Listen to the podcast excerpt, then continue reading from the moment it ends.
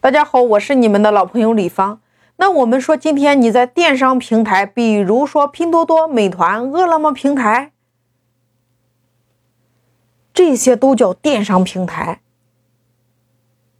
那你在电商平台上，你上线一款产品之后，对于我们的卖家来说，为什么要去补单？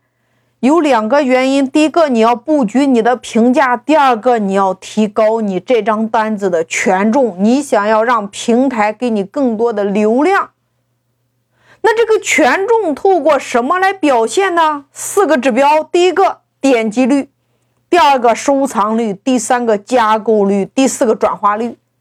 那这四个数据又用什么来简单明了的让大家能够明白呢？简单的说，就是你这张单子的销量。第二个就是你这张单子的成交额。我给大家举个案例，你就瞬间就明白了。比如你在拼多多上，你在美团上，你在淘宝上这一类电商平台上，你比如说你在拼多多上输入“李改艾草”这个商家他的产品为例，你比如说，你看他有一款产品，它的售价叫做九块九。我们看它的成交额，它卖了两百单，它的价格叫九块九。然后呢，它还有一款产品，它卖的这款产品是两百块钱，它总共成交了三十单。你看，一个是两百单卖九块九，一个是三十单卖两百块钱。那我们这两个成交额这个维度上面，这两个产品的话，哪一个会排在前面呢？你看。我们三十单的会排在我们两百单的前边，为什么？你看一个的成交额是两千，一个的成交额是六千，所以说三十单的会排在两百单的前面，这叫成交额。在拼多多和美团和喜马拉雅和淘宝上平台，你一定要明白，它就是一家超级广告公司。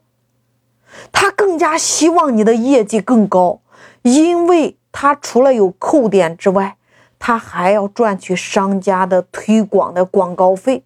也就是你看，商家，你今天入驻平台之后，你是不是想要让平台上更多的对你这一类内容感兴趣的粉丝看到你这款产品？怎么才能实现呢？花钱买流量。你比如说，你一天的预算是两百，那平台会给你推荐 n 多个人，他们点击一次，平台扣你多少钱，直到把你这一天的预算是两百的话扣完为止呀。所以说，谁能给平台带来更多的成交额，平台就会给谁更多的流量。你比如说。我们如何能够把这个权重，也就是说，如果你权重听不明白的话，我用简单的话语，如何把我们这款新上架的产品它的销量和成交额的做上去呢？就是我们的销量跟我们的成交额，你要做递增。什么意思呢？你想要更多的权重。你的销量在上涨的时候，你的成交额肯定是上涨的，对吗？如何来操作呢？我告诉大家，七天为一个周期，不同的平台它的周期是不同的。你要看平台的排名是几天为一个周期。你比如喜马拉雅，它的销售排名是一天一更新；美团是七天。我们在做销量跟成交额的上涨的时候，拼多多会按照七天一个小周期，它会考核你的这款产品，或者说你的这个宝贝。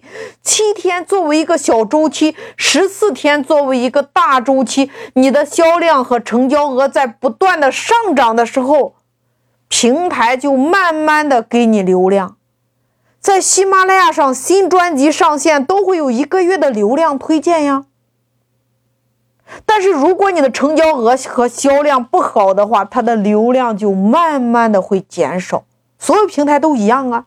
你看，你今天入驻拼多多，新单子它一般会给你，比如说给你五千个流量，什么叫流量？就是推送到五千个对这一类产品感兴趣的粉丝面前，粉丝点击了，并且下单了，你的销量和成交额是不是在上涨？但是如果推送到这五千个人，只有一个人下单，他不会再给你后边再推荐了呀。那这个时候你就要花钱买流量了呀。因为平台的推荐扶持期，一个新单子它的扶持期一般情况下就是五千或者说一万，你进不了下一个流量推荐期的话，那你代表着你这张单子就没有流量了呀。你要做销量和成交额的上涨，第一个，你要发动你身边的朋友来做这个销量；第二个，花钱买流量。